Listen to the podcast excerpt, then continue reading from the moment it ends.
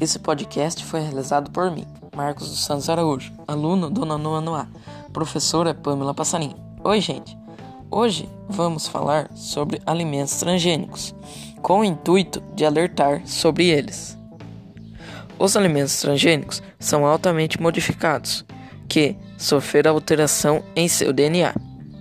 Quando eles apareceram, foram uma promessa de qualidade superior, pelo fato de eles serem mais baratos, mais resistentes às pragas e, em tese, mais nutritivos.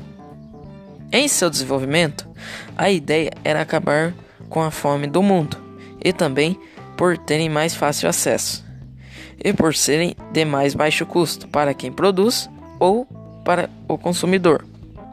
Também vamos falar sobre os benefícios e os malefícios dos alimentos transgênicos. Os malefícios. Os malefícios são vários e graves os riscos potenciais.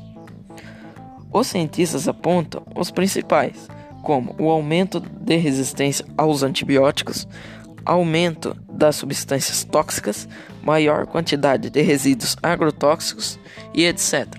Agora, os benefícios.